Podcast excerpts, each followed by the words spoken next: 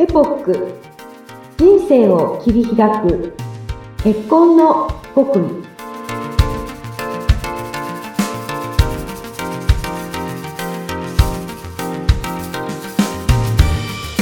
皆さんこんにちは。マリッジサロンエポックの金山純子です。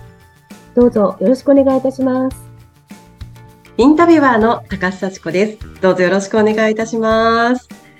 さあ、金山さん、今回5回目の配信となりました。はい、前回で、あの、結婚相談所での活動ってどういう流れなんだろうっていうのをすごく詳しくお聞きしたんですけれども、さあ、今回のテーマは何でしょうか？はい。実際、このご活動でとても重要になってくる交際時、そのことについて少し触れたいと思います。どのようにイメージしながら、えー、交際を進めていただきたいなということになります。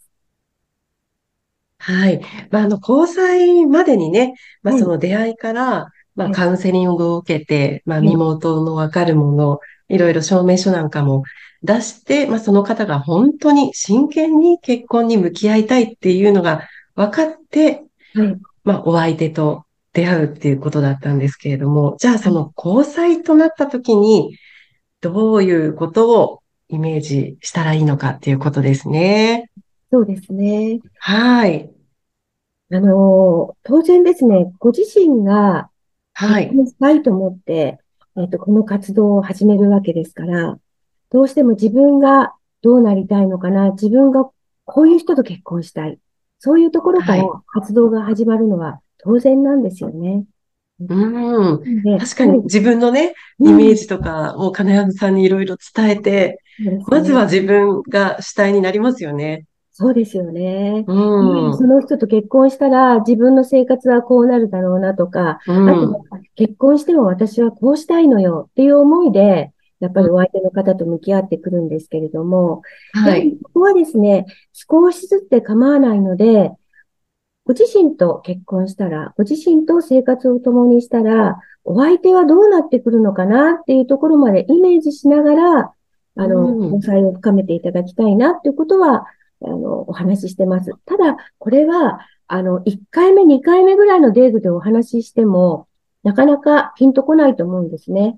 まずは、相手の方とは初対面で、まあ、最初にお見合いが初対面ですけれども、1回目のデートというのは、はい、まあ、その延長にあって、なかなかご自身というものを出せないところもあるでしょうし、自殺交代というところもありますから、最初からそういう話はしないんですけれども、はい。3回目、4回目ぐらいになってきた時から、少しずつそのお相手の立場に立って、物事を考えていくと、イメージしていく。まあ、それがすごく大事になってくるので、少しずつやってみたらどうですかって話はよくしています。うん。もう3回目、4回目にお会いするっていうタイミングになりますと、はい、まあ、少し相手のことも分かって、こう、ちょっとやっぱり相手のことも気になって、皆さんじゃあ自然にお相手のことを少し考えるようにはなっていくんですか？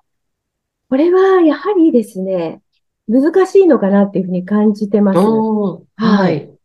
あの、中には、そのお相手の方のそのペースとか考え方、そこに寄り添って、あの、進んでいる方もいらっしゃいますけれども、はい。やっぱり、どうしても自分主体的に、この人のこういうところがちょっと気になりますとか、うん、うんあ会えば会うほど、ちょっと逆にいいところから、ちょっと離れて、少しずつ客観的に見るようになって、あの、お相手のそのマイナスなところばかりが目についてしまうというところも出てくるかなとは思いますね。うん。ですけれども、人はやはりそのプラスの面があって、マイナスの面があるっていうのはみんなそれぞれ同じなので、はい。その方もきっと、その方のマイナスの部分、ん？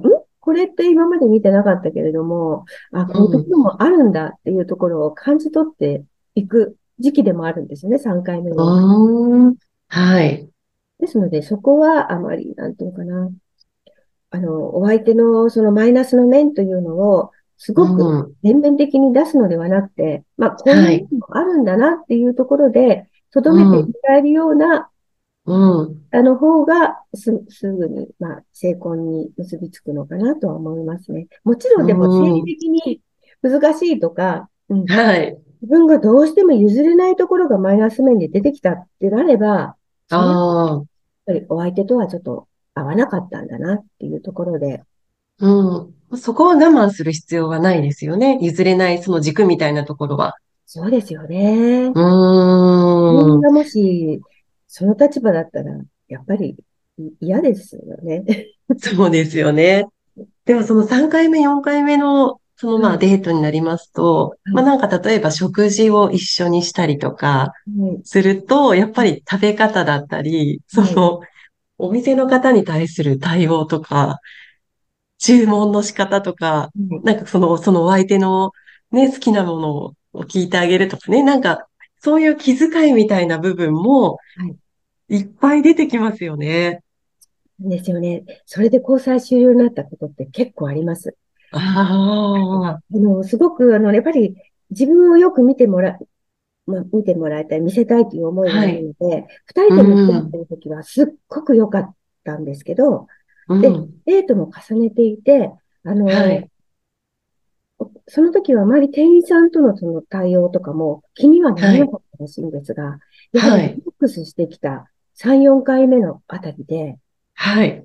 やっぱりその店員さんに、お店の方に対するうん対応に素が出てしまったっていうところで、あ難しいということで、うん。交際を終了され、を申し出た女性の方がいらっしゃいました。あ、その、じゃあ、お相手の男性の方の、はい。まあ、店員さんに対する対応がちょっとはいいただけないっていうことだったんですね。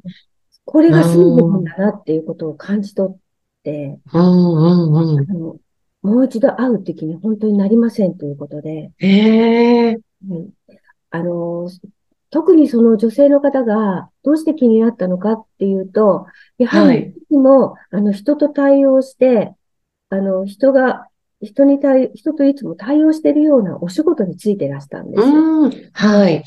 なので、余計に多分、目に留まったのだとは思いますけれども、うん。やっぱり本当に一言だったんですよね。へえ、でもそそこに素の部分がうん出たわけですね。ねえ。うん。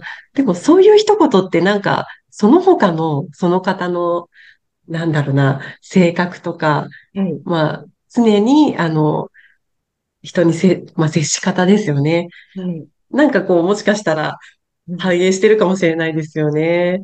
そうですね。うなんか、お店ん。に入って、最初にその会話がなされて、うんあれ？と思いながら、その、うんまあ、2時間ぐらいを一緒に過ごしたんだそうです。へえ。けれども、まあ、これは先入観だったのかもしれませんが、その一言がずはいっとあって2時間を過ごしたので、そのはい。人のやはり言葉とか、はい。あの、今まで、なんですかね、その時は確かご友人とのなんかお話に及んでたかな？うん。はい。ですけれども、もうその一言だけがずっと頭に入って、そのうん。時になされた会話が、や、やっぱりでもそれって、う。あなんたがいけないんじゃないとか、なんか、うんそういううん思いでずっと、あの、会話がな、進んでしまったので、うん。結局はその一言、その一言をうん払拭できる、あの、会話の内容がこの2時間全然なかったらしいんですね。へえ。で、結局じゃあ終了したもう、のうもん。うん。ね。じゃあもうそこはもうこの人といたら私はどうなんだっていうのをその方は見極められたっていうことですよね。逆に言うとそうなりましたうね。ーん。そうすると、まあ逆に言うとお相手も自分のことをそういうふうにまあ3回目、4回目とデートを重ねていくと、はい。そういうちょっとした素の部分を、まあはい相手の方も見てるっていうふうにやっぱりイメージして、相手のことを少し考えるっていうはい。ところも、やっぱりおっしゃる通り必要になってきますね。そうですね。あの、本当に大事になってくると思います。うーん。入っても、やはりその、よく見せようと思っているこの活動の場で、うん。難しいことなんだろうなとは本当思いますけどね。はい。でも本当、形を作るっていうのも、なんかあまりはいここで嘘というのかな？あの、固めてしまうのも良くないので、そういう意味では、はいそこから、あの、やっぱりご自身のその生活とか、はい。とか、そういうところは、やはり受け入れられるような、なんか、うん、うん、ものを日々養ってほしいなと思いますね。うん、そうですね。そういう素の部分もね、磨いていくのがね、はい。いいですよね。そうですね。